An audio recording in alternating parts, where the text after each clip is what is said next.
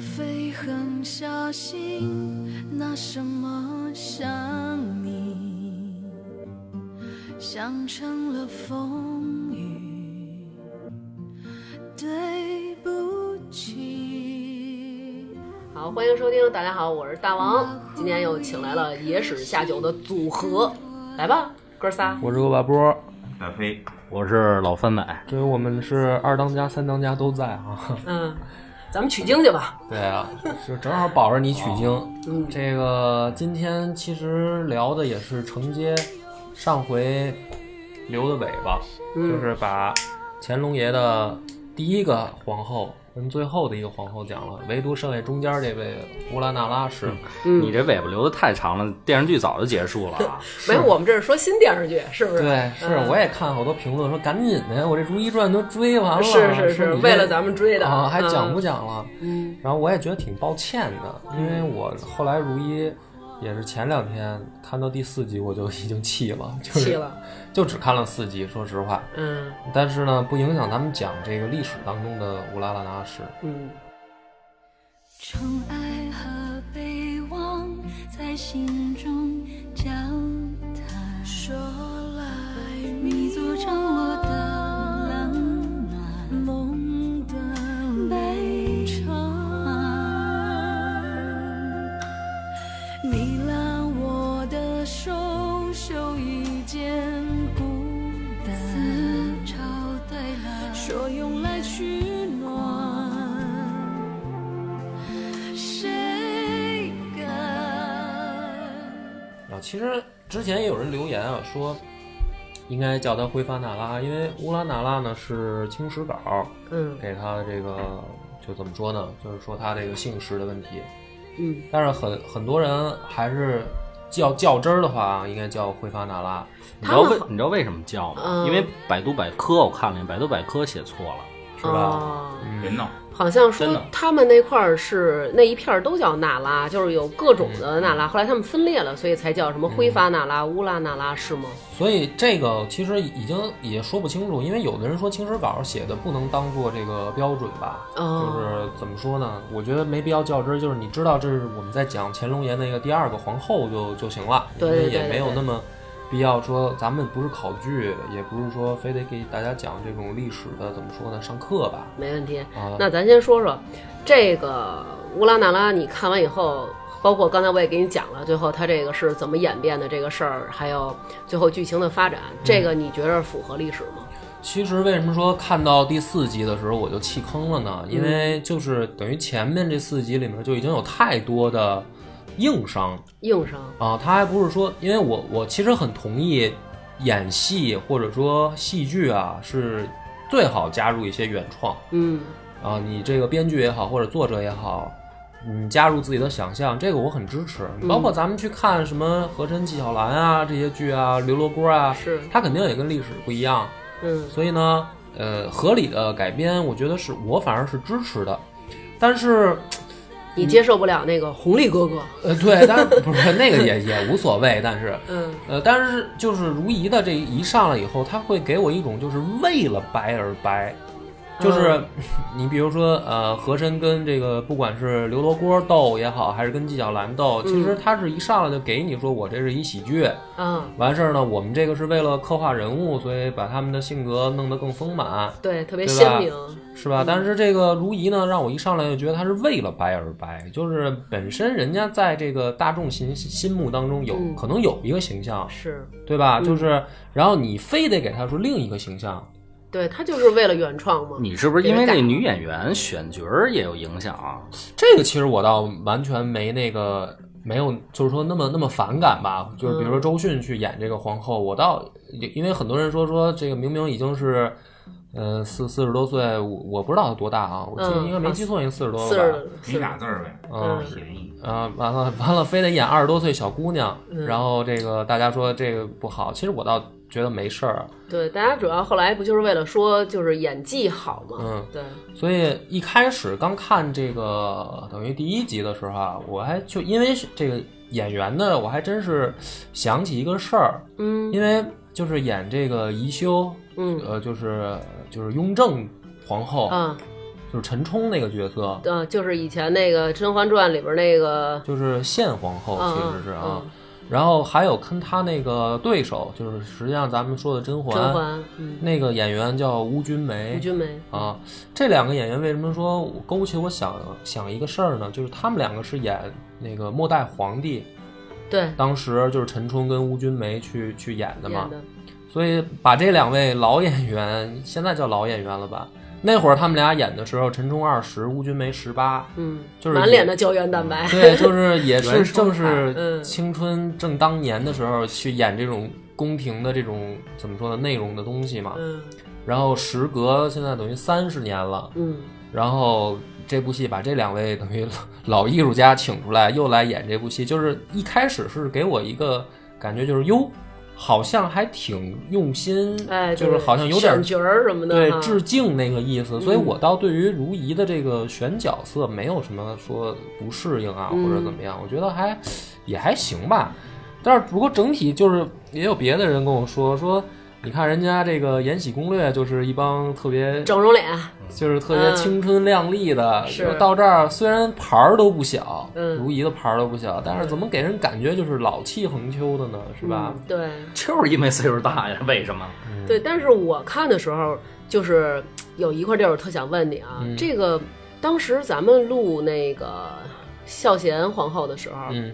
孝贤纯皇后的时候，说她好像是呃雍正帝亲选的，嗯，就是是让她来当，但是在、在这里边就给弄成，其实乾隆爷并不想选她，嗯，而是想选那对个如懿，就不是想等于选他第一集里面就是直接有一个非常大的怎么说呢，叫原创吧，我只能说，或者叫改动。嗯那么呃，咱们就先从这儿入手吧，因为。在电视剧里面呢，他说是呃，等于宪皇后，就嗯是呃就是陈冲演那个角色，嗯然后涉及到了跟三三皇子红石的这个呃嗯等于拉帮结派的事儿里面有一个阴谋，有一个阴谋，然后所以把他呢给打入冷宫了，嗯然后导致的说这个回防那拉呢受到牵，就是周迅演这个角色，然后受到牵连，嗯然后变本来说乾隆想选他当正福晋，嗯结果搞成侧福晋了。是那么咱们从这儿入手呢，其实要先讲就是红石这件案子。嗯为什么我说它原创了呢？因为在这个真实的历史当中啊，首先这也是一个疑案，就是也是一个悬案。但是呢，大家都知道，就是呃，在雍正爷上位的时候是有过一场怎么说呢，叫内部斗争吧，嗯皇子为了争位，嗯而且说秘密建储这件事儿，实际上也是在雍正朝开始真正确立下来。就是我跟上次咱们讲的，说在正大光明匾后面，嗯呃，把他的刻名字儿字然后写在盒子里面藏起来，嗯也是从雍正开始吧，就是政治正式按照这个把它当成一种制度来来实行。哦，从他才开始啊？，对，前面就是说有这样的苗头，但是哦那如果要是已经实行这制度，他们也不就不用争了嘛，哦，是吧？就是说真正说按照这个来定，那么就是对于呃老三红石他为什么被雍正等于给废掉这件事儿，在历史上呢是有一个争议的。真实的情况就是说，你看电视剧里面说是他拉帮结派，对他跟对吧大臣他们就是私下来往过密嘛，然后嗯而且就是老是弄得什么事儿都特别显山露水似的。对嗯所以但但是实际上这个你要是按照他这个剧里面这么解释，有点勉强，就是因为从红石啊他这个的经历来看，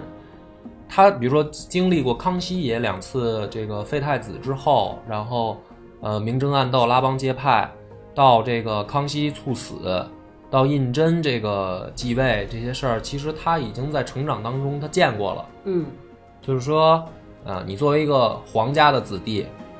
呃，你见过一些事儿以后，你起码心里都有点逼数吧，对，知道什么就是事儿该干，什么事儿不该干。不会，起码不会说做出这么幼稚的行为，就是说我明目张胆的拉帮结派，对，你这不是找你爹修理你吗？是吧？所以说这个编的有点太生硬。比如说你你编一个没有任何政治经验，也没有经历过前朝那些。就是你爹继位时候那些事儿的一个皇子，嗯然后说他这个天天性就是这种直脾气，然后张扬的性格，这个也还说得通。你明显你爹的时候已经在这儿斗的个明争暗斗，已经很这个水深火热了。结果你在明明还没有被立为储君的时候，你就开始拉帮结派，你就属于找死嘛。那属于性的真太直啊了。属于那种领导夹菜我转桌那种嗯感觉了。而且说能干出这种事儿呢，一般是就是说在赢面比较大的情况下才干得出来，嗯他才会说我去拉帮结派，去给我自己呃收罗一些政治资源。嗯，那么实际上在红石要继位之前，他是没有这个资资本的。嗯，呃，因为虽然大家当时认为是他是排行在前，然后可能性最大，嗯，但是实际上在这个怎么说呢，叫康熙死了以后，嗯，然后雍正去派这个儿子给康熙扫墓的时候，派的是乾就是后来的乾隆哦，红利，弘历。哦，那么也就是说，当那个时候他做出这个举动啊，大家可以推测到，当时已经在用这个立秘密立储的这个规矩了。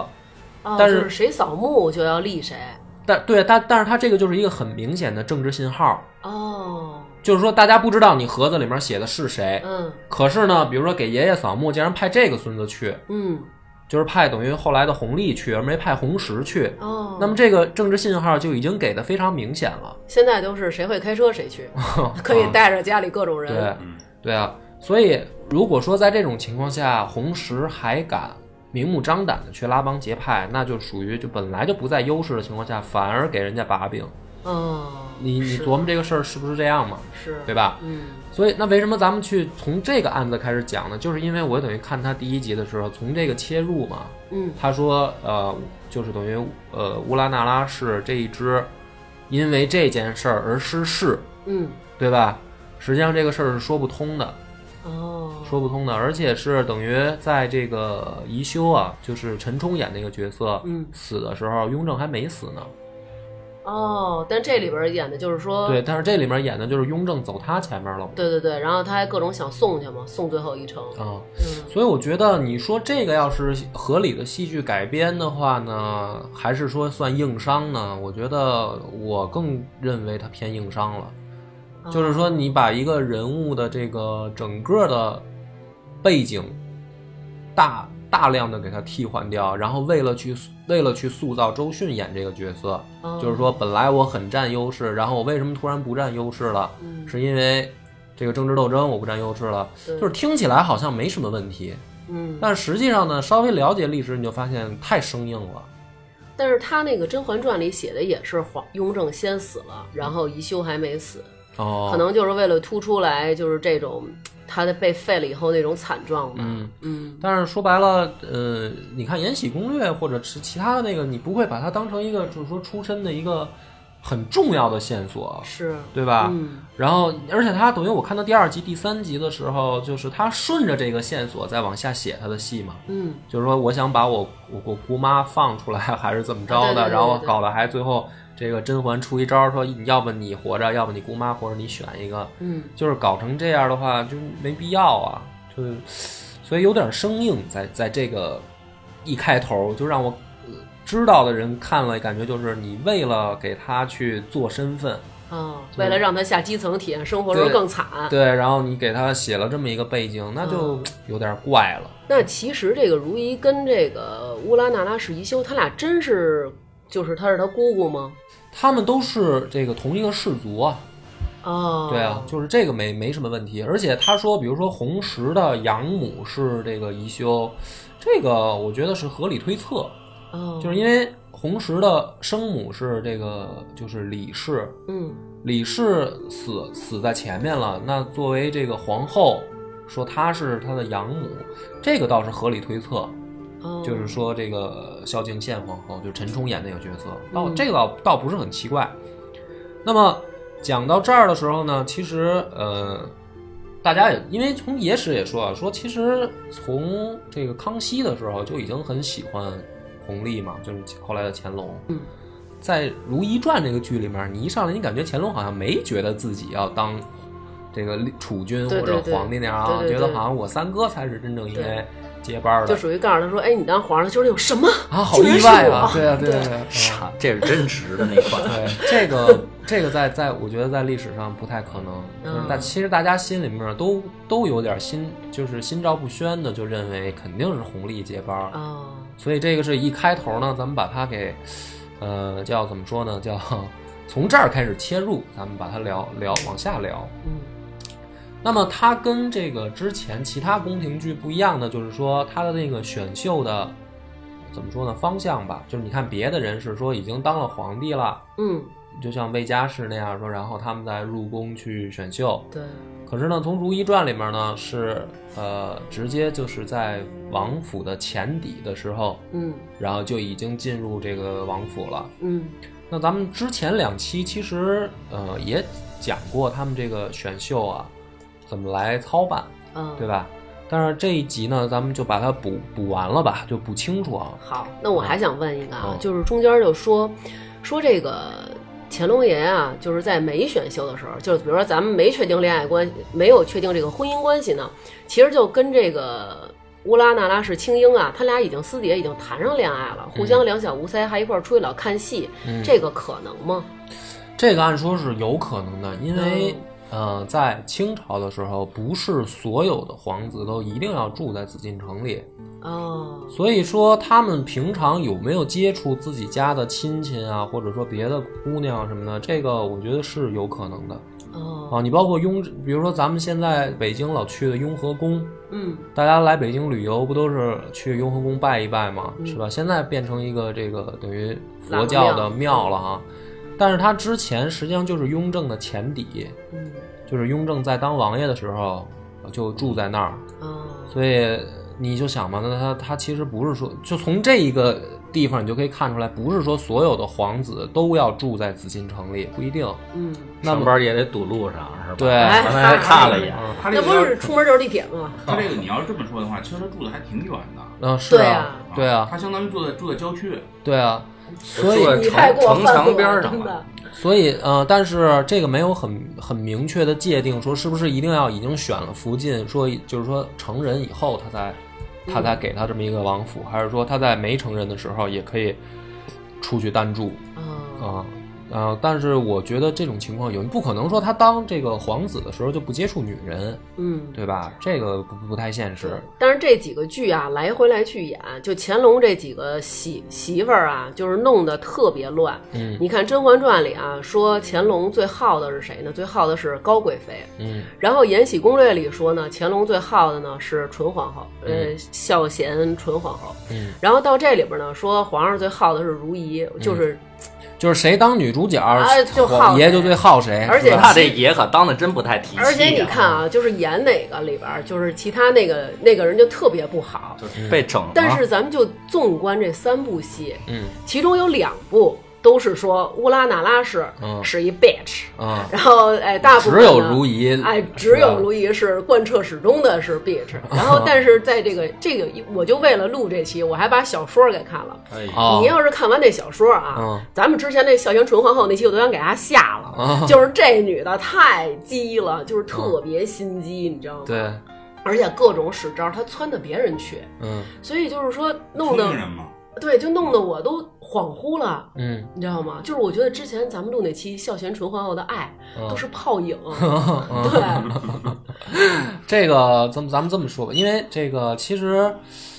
大家从那一期啊听出来那个定调的时候就，就我就已经说过了，这个嗯按照历史正常推测，肯定是更喜欢富察氏。嗯这个到到这一期，我还是秉持这个态度。但是有好多听众跟我说了，说如果你们这期嗯，录出来的基调要是说乾隆就是喜欢这孝贤纯皇后，那这期我就不听了。哦我说那我就预告里先说一 下，就是特别好如意的这期，要不然您就别听了。哦，就是还有人真的喜欢如懿的这个说就法，是因为吧他们就只看了这部，啊看了这部的小说了先啊啊，那呃，咱们这么说，因为我没往后，我只看前四集嘛。嗯但是我大概看了一些什么剧照啊和这个短视频啊也好，或者这些的啊，就是说你宫斗宫斗斗什么？咱们之前在前两个人里面没讲，就是说他怎么，比如说侍寝嗯，是吧？就是到底是怎么跟皇上啪啪啪呀、哎呦然，后这好怎说吗？都不好意思呀。对，因为我为什么前两集没说呀、嗯我说要是咱们讲这个清宫的事儿讲的太污吧，我也怕。听众怎么说呢，就是弄得好像咱们太三说俗了退。退你，啊！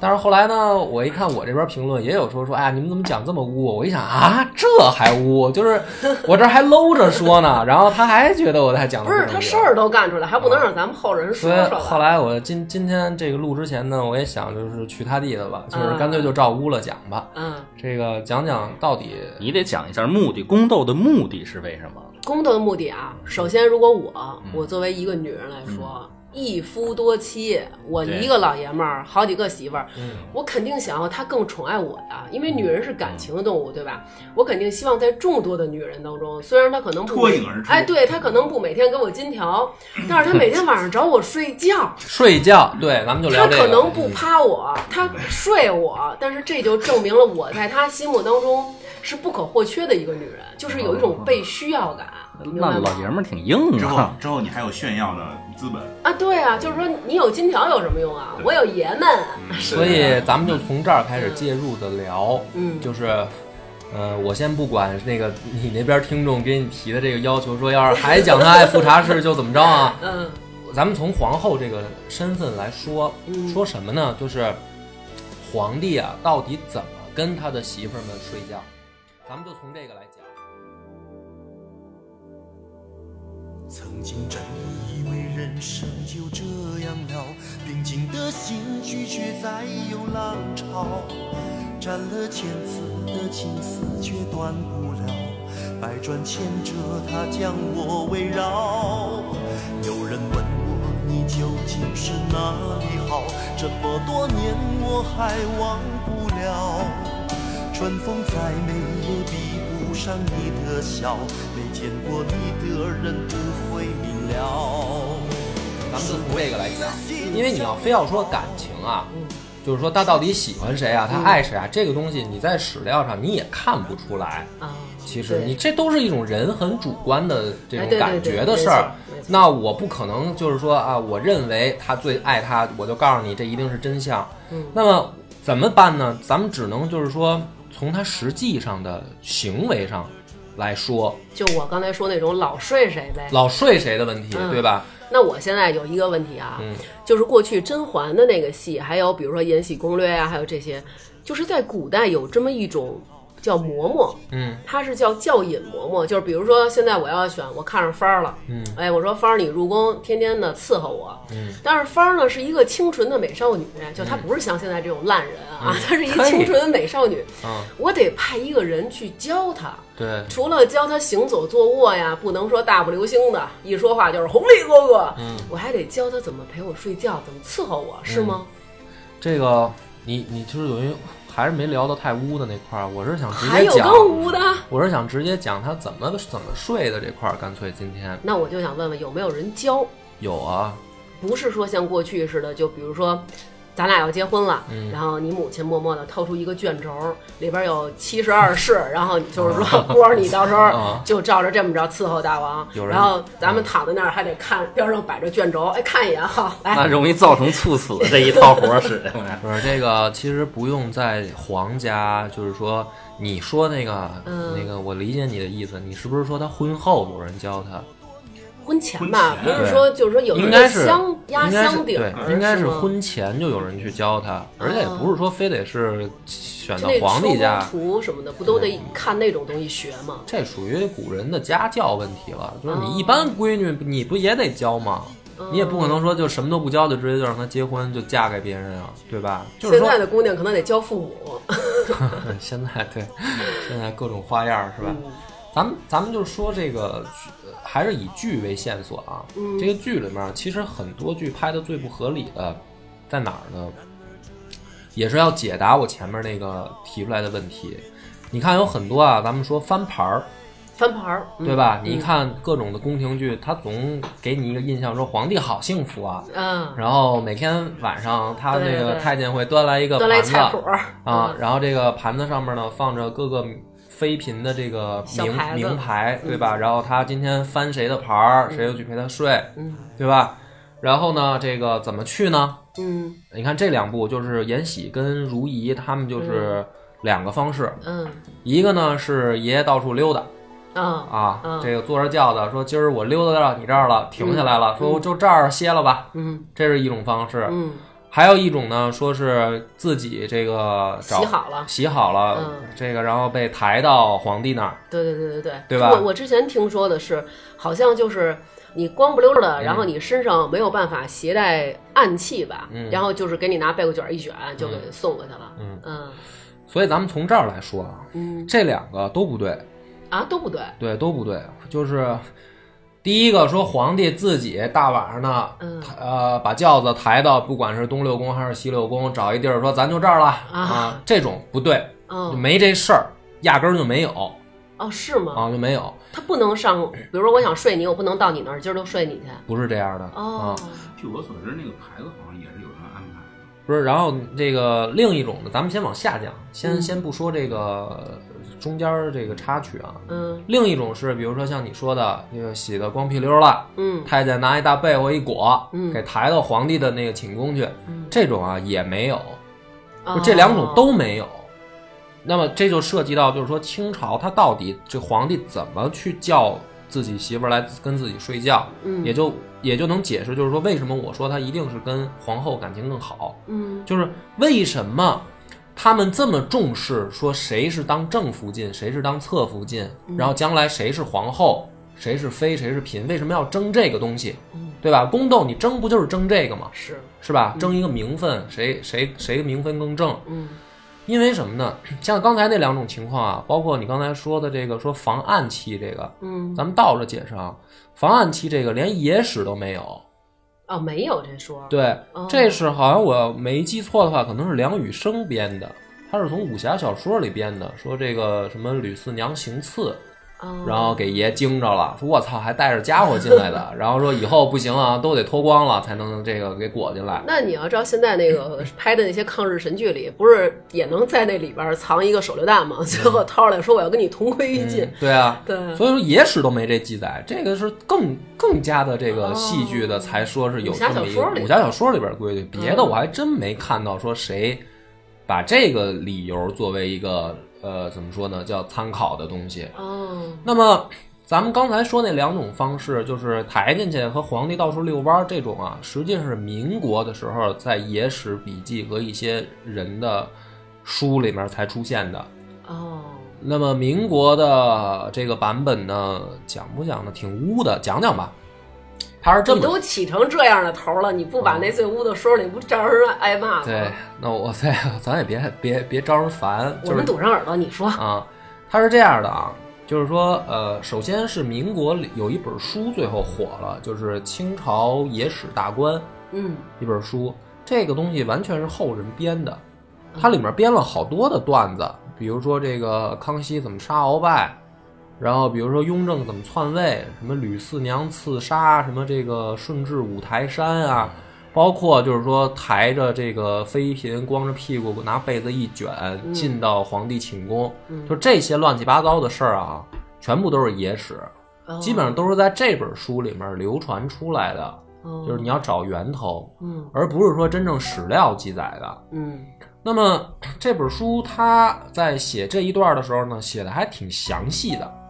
你说吧 啊就是你不污用的来了啊哎询问的眼神看我们了。这个说，皇帝要是跟皇后睡的时候呢，首先是先找敬事房的太监来把时间记下来，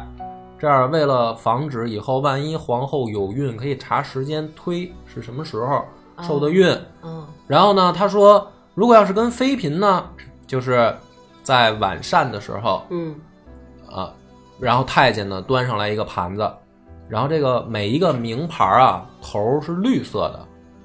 绿色的一个牌子的头，然后牌每子一个都是绿的， 《延禧攻略》里有这情节呀、对不对啊李煜端上绿头牌啊，他那个绿头牌，我之前看的是这样的，就是比如说今天我可以睡，嗯然后大飞可以睡，嗯我们两个是红头儿，不是然后今儿如果帆儿是大姨妈了，帆儿是绿对头儿，，没有没有，嗯，如果红头拿红布缠上，那个是来大姨妈了，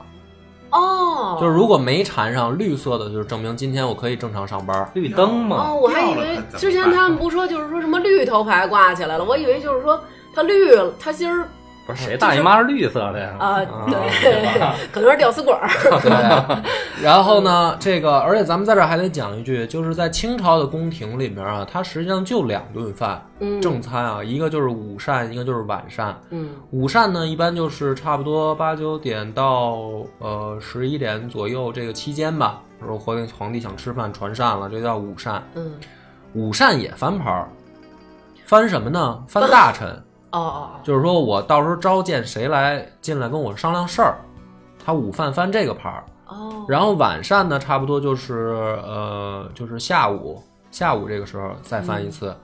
那么，首先历史剧里面错误就是说，它不是说一天三顿饭，然后晚那个咱们所谓的六七点钟的晚饭就是它翻盘儿，不是，它一般就是下午就翻好了，哦就是咱们你看到的。然后刚才说的就是，如果来大姨妈了呢，就拿红布缠上。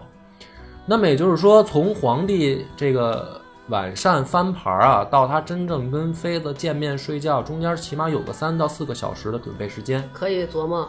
啊，晚不上是怎么伺候皇不是说翻完盘儿，然后马上太监火急火燎跑去说到你啦，然后赶紧脱，赶紧洗，然后赶紧拿被子一卷就往皇帝那儿冲。不是，那他你刚刚说那个，他跟皇后啪啪啪，还得有人给计时，是怎么计时？就是说时间几点几点，对哦皇上就是皇上好，现在可以，皇上进去了吗？皇上说进去了，对好，计时几点？这几所以点我现在讲的这是野史啊哦，就这是不对的啊。哦然后呢，他后面就说啊，说这不是翻完牌儿，然后这个晚膳的时候不是选完人了吗？嗯，然后后面就开始污的了啊，这个十八岁以下请关闭儿这个呃收听的这个不过要是说我忘记了四个小时可以预备，那肯定吃药肯定吃药且打扮呢，各种香喷喷的呀。然后这个说啊，说当时的情况呢是皇帝啊盖着被子，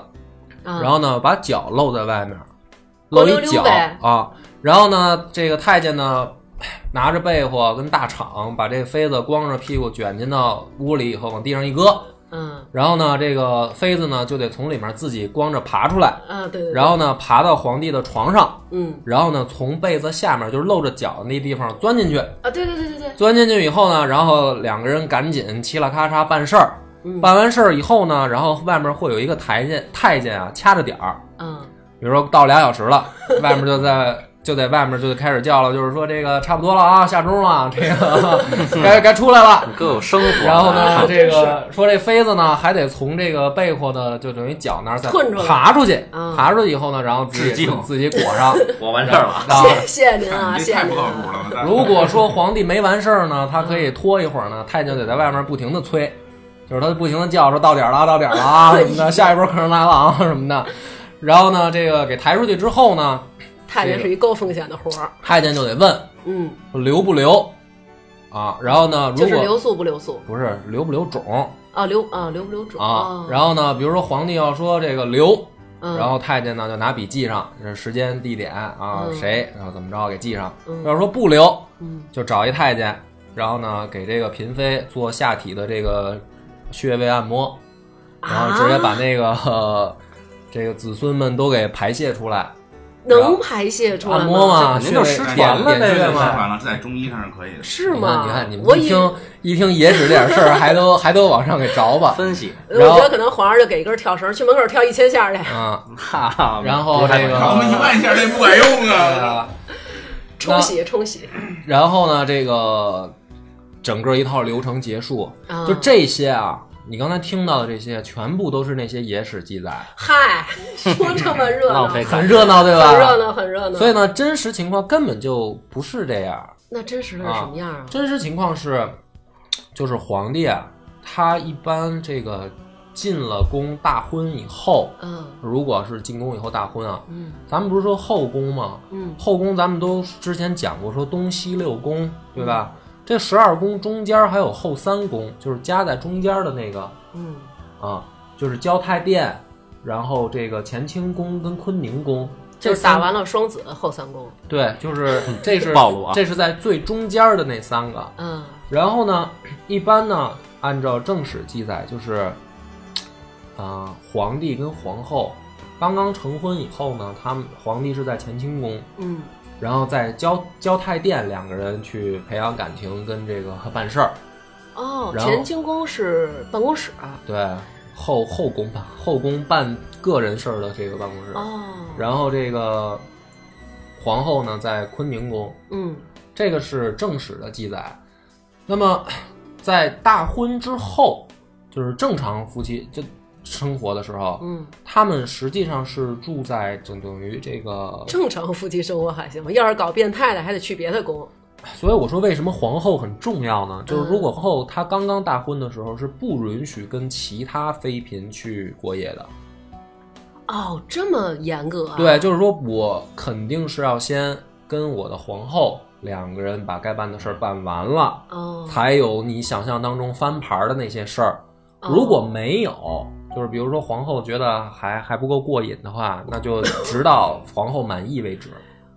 哇塞，才能说皇帝说好了，这个差不多了，我也这个可以把别的妃嫔的现在牌再。给你掰一个逻辑，什么逻辑？嗯，不是皇上选姑娘，是姑娘强迫的。老就爷是们儿，对，就是什么意思呢？就是说为什么皇后这个身份这么重要啊？嗯，就是你要按宫廷戏里面那些啊，就是说说这个我我喜欢皇帝，我也希望皇帝来我这儿，我耍各种手段。对对对，在在正式的情正经的情况下，他根本就没这个机会，哦，就是因为我是正妻。嗯，然后还有一点，正妻是不出现在那些牌子里的，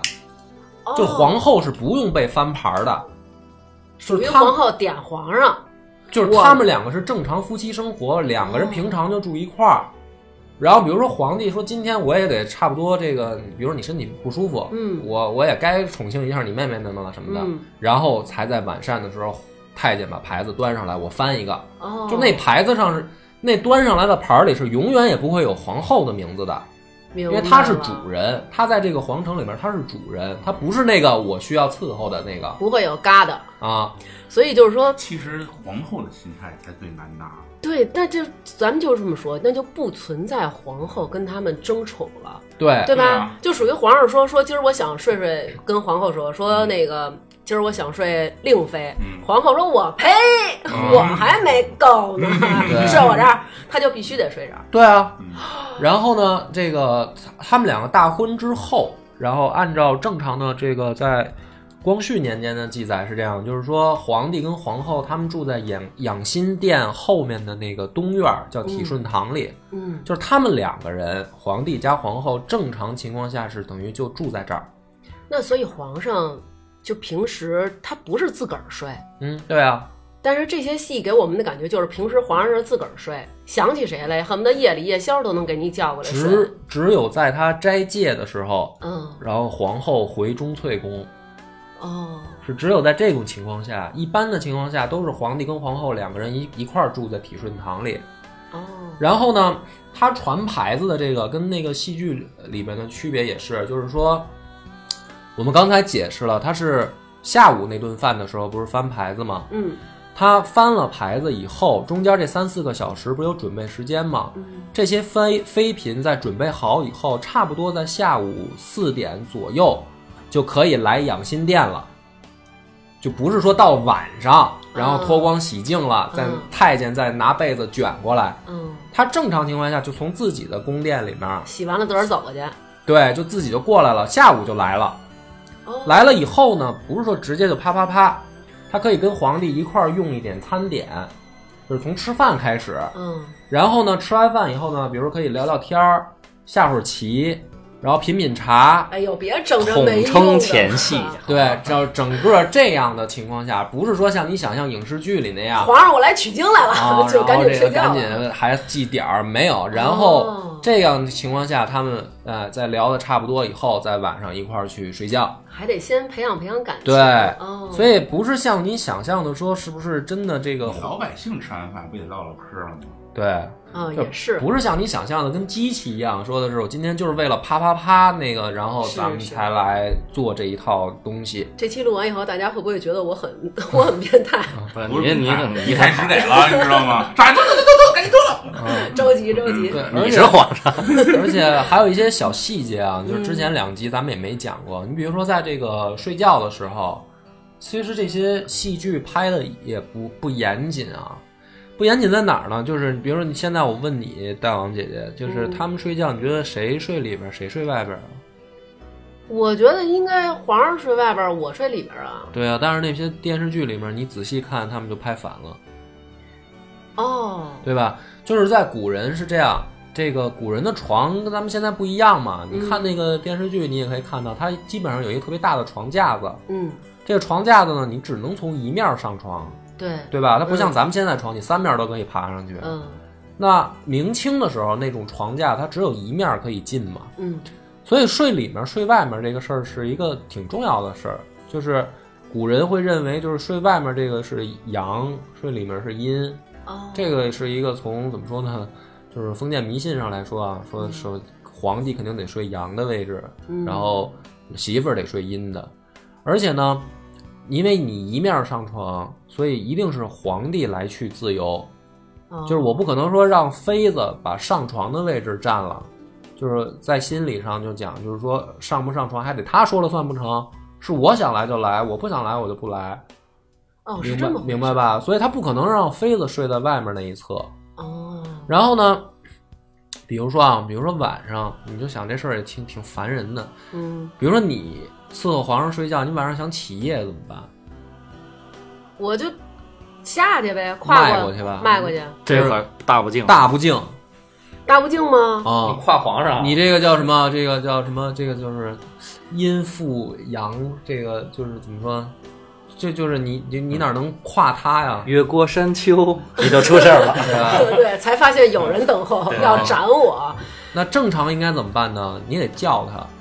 他，你得把他啊！叫醒，然后你叫醒以后呢，皇帝起身啊，不是嗯坐起来了吗？嗯，然后，呃，这个就不管皇后还是妃子了啊，嗯从她背后爬爬出去。那我不是还得给他叫醒吗？对，啊，要不你就憋着， 那不能尿床上啊！不是，那我觉得我就快去自己解决完了就那不完行，那了。样就不合规矩了。哇，你就是就是违反违反理智，就是大不敬了。那皇上，我要是皇上，晚上吃晚膳，我得跟妃子说，你少喝点汤啊，你别晚上老叫我。，对，嗯然后这个咱们就是讲这些侍寝是，嗯我想说明什么问题呢？就是说在那个时代啊，你去看宫廷剧里面，说我怎么把皇帝今天晚上勾搭到我宫里来，嗯，这些事儿就通通都是野史前提下的演绎了，哦，它就不在正史的那种怎么说呢，就是环境下可能产生的。那还有就是这个戏里演啊，就是皇上后来找了一个妃子，嗯，哦，找了一个嫔叫玉嫔，嗯我分析是不是河南籍的。然 后她呢，她就是晚上吧，她跟皇上在屋里这，个你什说么分析皇上那床统共就那么大，大点地儿，咱都知道，去过故宫就那么窄啊。嗯她在皇床上跟皇上俩人赛跑，就是你说那么点地儿，哦嗯，有什么可你来呀？你追我呀？有什么可追的呀？我一伸手不就给你拽怀里了吗？嗯然后他俩就在那儿就是各种淫词谚语，然后门口有一太监，太监在门口听着，嗯说那太监都受不了了，从袖口里掏出棉花给耳朵堵上了。嗯，太监可以听皇上的床根儿吗？它是这样，就是你要说床这个事儿，嗯，我要没记错的话，反正从明朝开始吧，一直到清朝，他们用那个叫叫不辇床还是叫把辇床，我忘了啊，嗯就是那个床架子里面都算床的范围。嗯，那那个床呢？我看过一种记载是说有你跑从道是吗？呃，没有那么夸张，嗯，但是呢，是说你从进那个架子口到真正躺的那个地儿能走八步哦，那可以跑起来。啊，然后里面呢还可以放一个小茶几之类的东西，就是说它还是有一个空间。但是说俩人在里面赛跑，这就不太可能对，了。就是那种你追我呀什么的，我说有什么可追的嗯这呀？这有点扯淡了啊！嗯但是他就说这个床架子里面空间还是有的啊。啊就是咱们聊回来吧，啊如果说灰发那拉呢，其实他在这个怎么说清史里面啊，留嗯了一个很很关键的一个案子。这个案子就是说关于他为什么被废，对对吧？对，就是这两部剧里面后后来肯定也拍了，只不过我没看。然后我看过别人的评论，嗯，是因为之前有人写过，就是说，其实皇上当时非常宠爱这个高贵妃，然后还有什么纯妃，嗯为什么要立皇后的时候直接崩就把她给立为皇后了？所以说，其实皇上对她还是有偏爱的。嗯但是又有说法说，其实皇上也不怎么爱理她，嗯就是也不怎么睡她。你想，她都到那么大岁数了才有皇子，嗯所以就是说，包括有的人就说说，其实，在正史里边啊，皇上也发现了一些他的问题，嗯比如说就是关于四阿哥永成，嗯然后就是说他好像也就是想让永成当太子啊，所以最后怎么怎么着，皇上又对他就嘖失去了宠爱。呃，没有那么细说的话，如果就聚焦于他被废这个案子啊，嗯其实呃内容并不多。嗯咱们把这个故事可以从头讲，就是在乾隆三十年嗯正月的时候呢，当时是乾隆皇帝第四次南巡，嗯就是下江南玩儿去。嗯那么这一路上呢，他带的呃妃嫔里面就是呃乌拉那拉，当时已经是皇后了。嗯也带了魏佳氏，还有其他的几个妃嫔。那么在这一趟行程当中，按照正史记载，是一开始乾隆对乌拉那拉的反应还是比较好的，而且还在过程当中给他过了一个四十八岁的生日，帮哦他庆祝生日。嗯呃，而且呢，这个一切记载都没有看出来有任何的问题。嗯啊。但是呢，是到了这个杭州以后，当时是据说是到了二月二月十八号，白天还没事儿，就是两个人早上一个上午还一块儿吃饭，嗯但是到晚饭的时候，说皇后就没露面了，哦就不见了。嗯然后呢，从那个时间点开始，就没再露过面儿，就不知道去哪儿了。然后直到是这个后来，才有人知道说已经把皇后给送回京了，哦，直接给送走了。那可不可以理解为他俩吃早饭的时候是不是还没闹不高兴了？对，那么就是说，关键的时这个从时间点上来看，就是说从早饭之后到下午的这个时间，发生了点什么？发生了一件事儿，导致这两口子感情就破裂了。而且这事儿应该挺重大，还挺重大的。嗯这个网上包括《延禧攻略》啊，有这么一个题，网上也在讨论，嗯就是这俩肯定吵架了，但是他又干了一件事儿，就是断发。他是不是可能没赶上二月二龙抬头，二月十八了，着急呀、啊是，当然古人对于断发这件事儿是非常忌讳的。对，然后他等于帆儿哥提前把这个断发这事儿说了。嗯那么断发这件事儿实际上是在等于乾隆三十一年的时候，嗯，他自己才说出了这个原因。皇上说的，皇上说的，就是说他当时给他送回京，然后没过多久，这个乌拉那拉就就死了嘛。嗯就是这个期间，大家都不知道因为什么，就是为什么给他送回去，为什么把他的那个四份这个就是宝册给收回来，因为他是等于他有一份皇后的这个册封，有一个皇贵妃的册封，然后贤贵妃和贤妃，他一共有四份册封的那个，就相当于文牒吧。嗯他回去以后就都给他收了，收了以后，然后呢，裁减他的佣人。到七月份的时候，等于大家也都知道，就是等于他手下就剩下俩宫女了。嗯那么从赶回京到他死这个整个期间，乾隆是没说过为什么，这段期间大约有多长，也都没说过为什么。就几个月时间啊哦，就大家大家都在猜就是为什么，但是他没说过。嗯十三年之后，他才第一次说，嗯就是为什么我当时把他送回京，然后自己说的原因是说他自自己剪发。哦那么剪发这件事儿呢，在在当时清朝来说，的确是一个大不敬的行为，嗯就是你你不能随便自己去剪头发，都得是怎么说呢？叫嗯、除非特殊原因吧。嗯，那你说，比如过去皇上他们不是说什么呃，除非遇上国丧，对就比如说是皇上死了，或者是太后死了，然后那你说平常他们这些皇上，他们前面这块儿都没头发，不天天也得刮吗？嗯，那不一样啊，那这个那是他们的发型发饰问题。嗯再说他也不是男的嘛。我看那个就是大家的评论啊，就说说是因为乌拉那拉氏她在跟皇上这么久的这个夫妻的这个感情生活当中，就是屡次的受挫，嗯包括比如说她对皇上啊、皇子的态度，然后导致她就是。心灰意冷吧，就是咱们讲那种杀人诛心，哀莫大于心死。她可能也是因为你嫁到这里来，只有这么一个老爷们儿，对吧？而且古代又真是三从四德，我就一颗心扑在这个男人身上。但是从这个男人身上，他屡次的让我失望，让我受挫。他也是因为，就是对这个男的失望到了极点，嗯所以他才断发。因为古代没法离婚，你就离婚，你也不能说跟皇上离，对吧？所以他用这种方式去断发，代表的就是要么你就。哎，就是算我出家吧，嗯是用这种方式在跟皇上表明我要跟你离婚，是吗？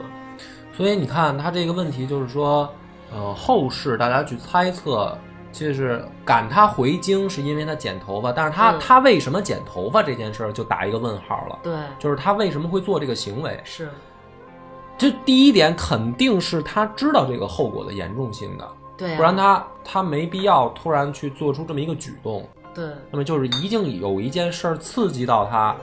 说我必须要做出这种行为来表现出我的不满。嗯，那么实际上我们猜测的呢，是他剪发这个行为的诱诱发的原因嘛？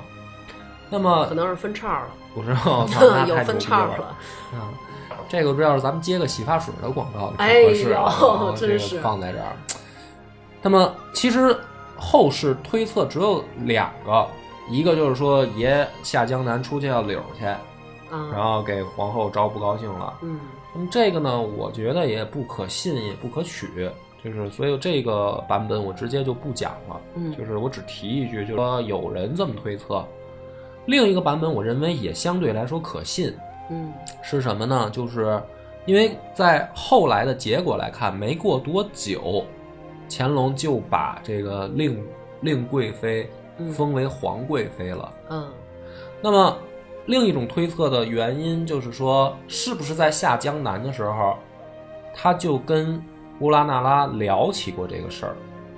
就是我想把这个令妃，就是魏佳氏，嗯，再进一步册封。那你这样，你那就是诚心逼皇后了。你皇后没死，你怎么立皇贵妃啊？对呀、过去不是说必须得皇后不在了才要立皇贵妃吗？所以呢，当时的这个按照正常的历史解读呢，是只有四种情况，才有可能说皇后在位的时候立出皇贵妃。嗯第一种呢是说，打算把这个人将来立为皇后，哦，那么他会可能在一个考察期或者过渡期的时候，先被晋封为皇贵妃，嗯这是第一种可能。嗯那么这个明显，嗯，如果是这个原因的话，那肯定是乌拉那拉不能接受的，因为哦我就是皇后嘛，嗯你你你难道是想将来让她当皇后吗？这肯定不能接受。嗯第二种呢是，呃，当比如说先皇已经死了，把他的这个嫔妃可以追封为皇贵妃，哦，那这肯定也不现实，对吧？第三种情况呢是，当贵妃重病在身，嗯可以冲洗，哦就是说这这女的快死了，嗯，然后想让她病好，已经太医已经没招了想宽慰宽慰，啊、那怎么办呢？说啊、封个皇贵妃，嗯然后没准儿还有救儿，就像高贵妃那样是吧？啊。嗯然后第四种呢，就是身后追封，就是这人已经死了，我再把她封成皇贵妃。那这么看来，只有第一种可能了。不是，就这四种可能，如果放在当时，都是乌拉那拉不能接受的，嗯，对吧？因为它对都不符合。嗯所以呢，真正这个皇后和皇贵妃并存的情情况，呃，在那个时候之前只发生过一次，嗯就是顺治，嗯顺治的董鄂妃嗯被册封为皇贵妃的时候，嗯然后当时的孝惠张皇后还在位。嗯，那么，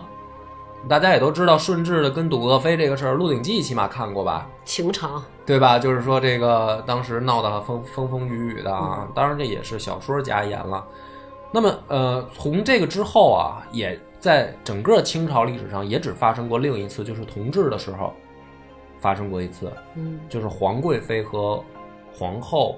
同时出现。嗯所以呢，这种解释我觉得是最合理，呃，也最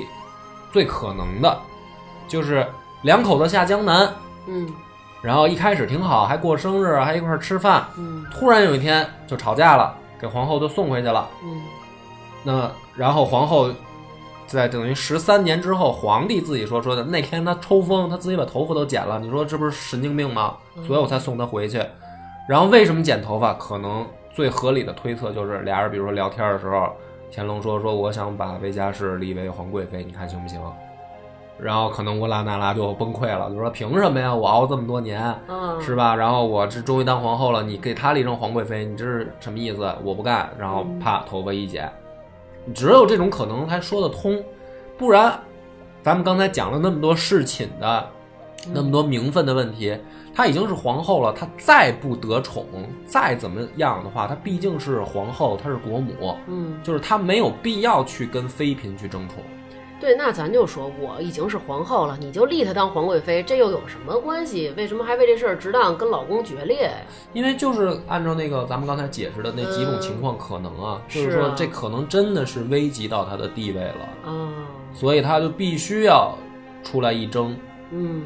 那历史的结果大家看到的就是没争过，是，就等于直接就爷就急了，就是那干脆你我反正不废后，嗯。但是呢你你也就边儿边儿待着去吧，你我就不要不要你了嘛。而且从咱们上一期聊令妃开始，能感觉到其实皇上对令妃的喜爱还真的是挺挺挺喜欢的。嗯，嗯所以呢，这一集其实调子大家也听出来了，就是我还是那种观点，我觉得乾隆并不喜欢乌拉那拉氏，嗯只不过就是说按照这个， 不管说说不好听点，按资排辈儿吧，富察死了以后要立个皇后，嗯，得是她。这个好像说立她也是因为就是甄嬛说了，嗯说立她吧，嗯我看她还行，嗯，所以才立的她。对啊，所以但是你要从这个推断呢，我觉得从感情上来说啊，我还是认为如懿的这个有点儿跑走远了。我不哦认为乾隆是喜欢乌拉那拉氏，嗯所以才有了前面跟后面这些烂事儿嘛。嗯而且呢，还有一个这个等于这件案子最后就是特有意思的啊，其实不是乾隆想自己说的，嗯就是当时是后来发发生了一场这个文字狱，然后呢，这个有一个大臣嗯叫严增，然后他呢等于在这个这件案子里面，他写了写出了说皇帝说断发这件事儿，嗯就是等于是这么兜出来的。哦然后当时呢，这封奏书后来好像报上去以后，这个看见的大臣都惊了，说你他妈疯了！就是说你怎么能把皇家内幕的事儿给兜了出来？那么也就是说，如果要不是因为这些等于说蛛丝马迹吧，可能大家都并不知道为什么这个乌拉那拉会被突然就被废掉。哦啊，就是等于就就这一突发事件，等于把这个蛛丝马迹给抖了出来了。嗯那么咱们讲到这儿的时候，讲这一期，其实乌拉那拉的在历史上留下来的事儿，也就是这些，并不多。好像说最后皇上不是每一个媳妇儿都等于有一画像吗？嗯，好像说都没有她的。对，嗯所以呢，这个那就是相比来说，你毕竟这个富察死的时候，乾隆还在那儿写了一大堆烂诗悼念吧。嗯那这个乌拉那拉出事儿以后，我反正我是没看到乾隆有什么。说多伤心啊，什么嗯写诗悼念啊，甚至是怎么下葬。皇上写了俩，字嗯儿，真好。道不尽红尘涉猎，诉不完人间恩怨，世世代代都是缘，流着相同的血，喝着相同的水，这条路漫漫又长远。红花当然配绿叶，这一辈子谁来陪？渺渺茫茫来又回，往日情景在浮现，藕虽断了丝还连，轻叹世间事多变迁。爱江山，更爱美人。每个英雄好汉宁愿孤单。那皇上对乌拉那拉氏的孩子怎么样？孩子的话，反正啊，对这个也说啊，说这个，呃，富察死的时候，嗯当时咱们其实讲了一句，但是没细讲，不就是说这个乾隆爷不高兴，不是有人因为这事儿遭到牵连吗？嗯但是历史上的确也出现过，就是有一种记载说他真的是对于其他的这个孩子拳打脚踢的，哦，就是不高兴啊，但是没有说剥夺爵位啊什么这些倒倒倒没有，什么嗯除开除皇籍什么的这些倒没有。嗯，所以呢，你要说对孩子们的态度，起码就是，倒也没见着他对乌拉那拉的孩子说怎么呃刁难。嗯嗯，那这个里边有一有一个问题，我还想问你，当时看的时候连我这种都觉得不合理嗯啊。就比如今天分儿是皇贵妃，啊然后呢今儿拿那螃蟹有死 的，我说不行，啊，怎么回事儿？我出宫，让我吃啊什么糊我的提前退休，让你死。啊，让我吃死螃 蟹，蒋维答应。蒋维答应哦了，过两天呢，帆儿给我拿了几个梭子鞋，满黄，行了，嗯那个恢复恢哦复贵妃啊贵妃了。然后过两天呢，说拿了一个那个肘子，然后肘子是肥肉多，不答应答嗯应又答应哦了。然后过两天就弄俩猪蹄儿特好，就是贵妃贵妃嗯你这说的是儿戏啊，你这说里的是皇上就就是这样晋封跟这个罢免这个事儿，在历史上是不是这么随便？是吧对，他是他恨不得就早清儿就给罢免了，到了夜里他又给恢复了，就是啊有这么不儿不太戏可能，不吗？太可能。这个呃，你从说那是达赖斯萨拉姆的王朝，啊那是 不是，他是这样啊，那个从呃，首先从皇后，嗯，然后呢，皇贵妃、贵妃，然后妃和嫔，嗯，到这个这个位置啊，嗯，这些都是有册封的，怎么说呢？保册或者就是给一个证书的，这个你可以这么理解啊，嗯，而且它是有这个名额限制，就是一共十二个人，嗯，在这个层级里面，不会像出现你说的那种情况，说是轻易的早上嗯，封上来，然后晚上我又罢下去，第二天我又再不会的，哦都是除非说是真的有重大的错误，嗯或者说皇帝认为很严重的事儿，会收回他的这个就是这么叫册封诏书吧。嗯那么在这个等级之下的，就像你说的那些什么答应常在嗯。那些呢，是多多益善，就是它没有名额限制多多益善太妙了！啊，就是可以看不断身体哦不断的往里续 人。啊啊，所以呢，这种情况不是像你说的说，就是哎怎么说呢，在这个层级以上的呀，嗯只有重大问题我才会追回你的这个册封的名册，啊在这个之下，我连追回的必要都没有。明白吧？就是说，它本身它的人额就没有一个说名额限制，你可以是，你也可以不是。那你是又能怎么样呢？我也不是说我就必须得跟你去去发生这个关系啊，或者怎么样？你就这就给你又怎么样？你也没有什么所谓的册封诏而书。而且你再说皇帝也得照章办事，他也得追求这个祖先的有一些定下来的规矩，要不然他太随意了，对于他的权威也是一种削弱嘛。所对，以不像电视剧里演绎的那样，说这个在这个名分上，今儿封你，明儿又给你罢下去，就是这就是扯淡了，没有这样的情况。那在《甄嬛传》还有这个《如懿传》里面都写了，就是说这个皇上和钮祜禄氏，也就是嬛，嗯他们两个并非亲生母子。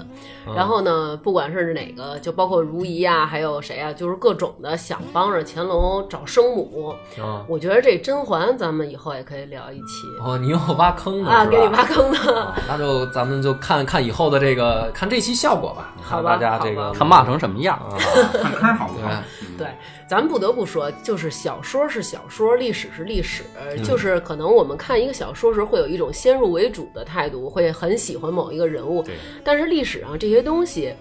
我觉得还是应该尊重正史。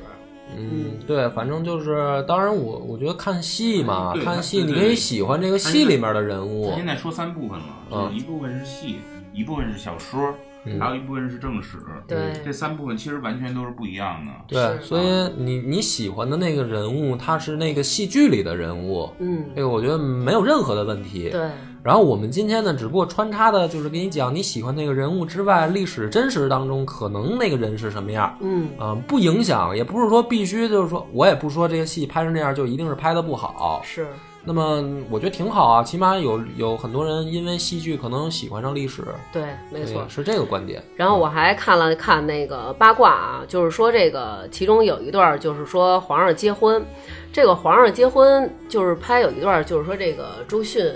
跟皇上结婚，然后就是从那个。太和殿吧、嗯那块儿就一直走过去。其实娘娘结婚的时候，因为她等于是从她那个，她已经是再次进城了，嗯再跟皇上结婚，就不是说过去那种从娘家结婚，嗯你得从娘家走，你得从你自己的那个宫殿走到皇上那儿。嗯就是其实啊，他是从夜里十二点就起来，开始梳妆打扮，身上的珠宝多达五万多件儿，嗯而且就带着叮了当啷的啊。嗯他走到跟皇上结婚，就是咱俩拜堂成亲那地儿，他走了整整两公里。嗯，对，然后我觉得这当皇后也真挺不容易的。他这个，我觉得你说的那个就不叫结婚了，嗯就是他皇后跟皇帝一样，他也要有一个怎么说呢，叫册封仪式，或者说这个就是说就任啊是就任仪式吧。对他是他是指这个事儿，然后他们不是还给那个皇后金印，什么什么皇后宝册，都让他背着。而且最狠的就是我才知道那都是纯黄金的，嗯，对，那你说这是旷工 吧？不是真的，就是说给皇后一个本儿，哇，那是一纯金的，然后皇后还得接过来，然后再递给旁边的，我端得动吗？嗯我觉得这挺狠的。然后还看了一个说，康熙结婚的时候花了五百多万的白银，这五百多万白银如果折合成人民币，差不多需要十一个亿。哦，就是跟他比起来，我觉得小明哥他们那个婚礼简朴，简朴啊，咱们这种就叫没办事儿，我觉得啊咱们这属于糊弄了。哎没办事儿就是没办事儿，我们就家里一块儿吃好了嘞，个饭，我是听出来你什么意思了。是帆儿哥，你啊，自己嗯留神掂啊。量吧，掂量吧啊，嗯，行吧，那咱们这一期到这儿，感谢听众的收听，谢谢大家欢迎大家留言讨论，拜拜。拜拜。 Hello，大家好，感谢大家在微店发发大王哈哈哈为我们进行的打赏。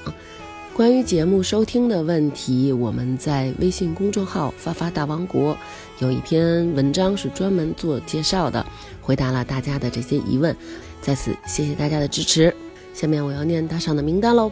浮云依旧、利群、刘培、烦躁 Queen、垃圾二十四、美人音姐姐、李静、王元丽、足迹二百零不是公鸭嗓、夏宝、点儿哥、周小龙、农夫山泉有点甜、九五一、摇摇摇、猫老师、达达尼亚与摇滚火箭炮、曹修齐。婷丽给大王一个带水的么么哒，郭小胖咕咕咕，十号小苗苗永远在想七七，四十四沉迷扎针灸，星星眼边雨吴先生没有抢到首单的梁宇侯雷赵冬雨草包崔大度打赏了我也不敢听，大王上海后援会会长刘晓岩韩广帝张鑫喵喵喵刘帅长虹木然罗家没有海赵璇 QQQ。露露、掏粪阿姨、段志成、二哥啊，永远是你二哥。王子、黑加仑、姐夫、身壮一二三、金木，请吃小红豆吧。Nancy 刘、徐翔宇、轩仔庄、爱喝可乐的瑞瑞、金。刚听完节目瑟瑟发抖的宋宋，求大王哥哥保护。熊心最爱彭艾迪、晶晶、发发大王粉丝。罗家没有海，后场村首富贺富贵、臭道道和臭壮壮是同道中人。花卷儿依然。好，以上就是全部打赏的名单啦，非常感谢大家对我们的支持。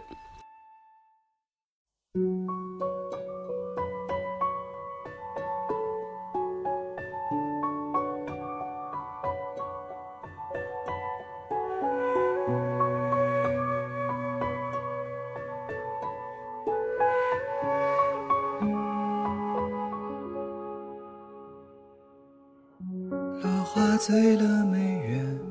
恍若人生是初见。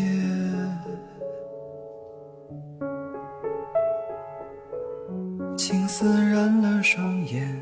携手共赴尘世万千。心事褪了红颜，眼前相思已零落。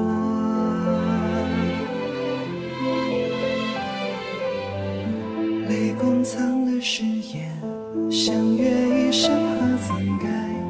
变？花开盛艳花已残，谁在把心弦啊？情到深处人已散，独自千里远。暮色是迟船已晚，兰影如梦空嗟叹，任它似水流年。茫茫岁月分不清何处是归期，恨不知心底的在意。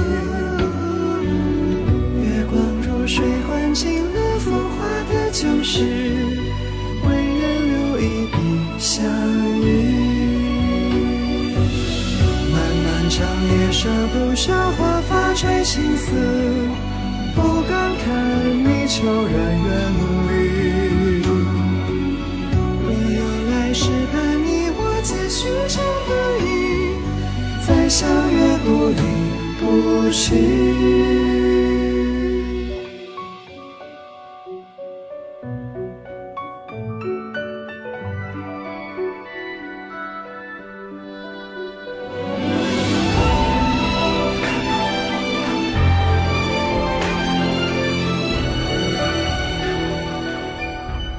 花开盛艳花已残，谁在拨琴弦啊？情到深处人已散，独自将离岸。暮色迟迟转已晚，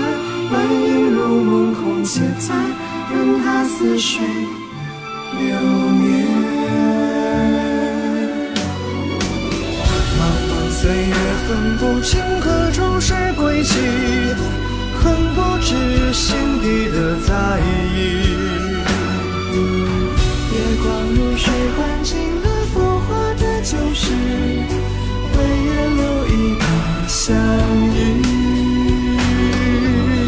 漫漫长夜舍不下华发垂青丝，